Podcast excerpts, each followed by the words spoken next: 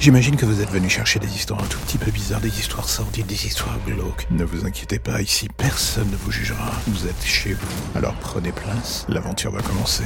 Bienvenue dans l'ombre des légendes.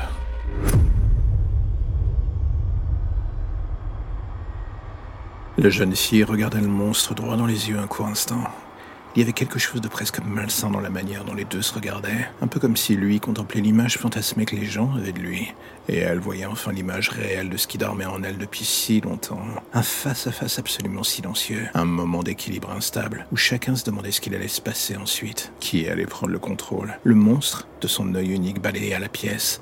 Les cadavres des collégiens étaient légion dans cette salle, et elle, assise seule à sa table, semblait ne pas avoir le moindre choc face à cette scène de carnage. Intérieurement, il se délectait encore des hurlements de ces derniers alors qu'ils agonisaient. Mais dans le fond, ce qui le fascinait vraiment, c'était son visage à elle.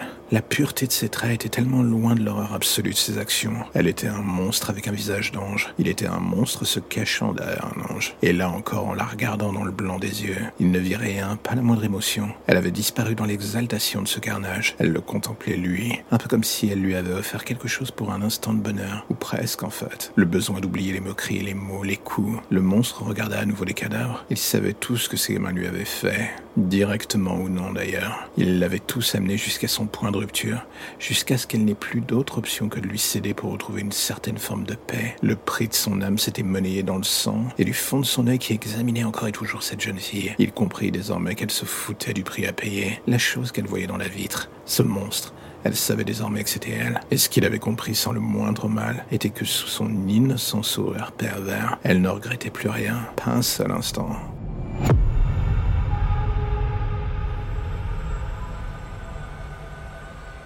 Chaque soir, je fais le même rêve.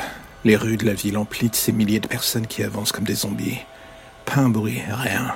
Ils se déplacent tous jusqu'au centre-ville, jusqu'à cette ombre gigantesque qui se dessine au loin. Et c'est là que les bruits commencent. Au premier abord, on se demande ce qui se passe. On se laisse même aller à croire qu'il s'agit d'un bruit de fond sans importance. Mais c'est quand on approche que l'on découvre enfin la sombre réalité. Ce n'est pas un bruit basique, ce sont des hurlements. Cette chose qu'on distinguait à peine, désormais elle est claire, précise, limpide. C'est un géant monstrueux, une chose immense. Et vous savez ce qu'il est en train de faire? Il les dévore les uns à la suite des autres. Plus je m'approche, et plus je vois enfin la peur dans les yeux de ces gens. Je pensais que c'était des zombies, mais non.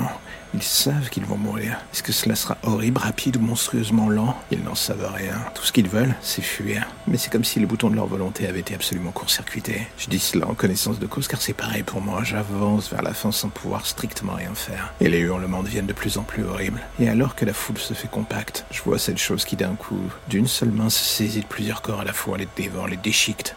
L'air crache. Et d'un coup, des morceaux me heurtent. L'odeur du sang et du reste est absolument immonde. Je réalise que je patauge dans les cadavres et je ne peux plus rien faire pour fuir. Je sais que je vais crever.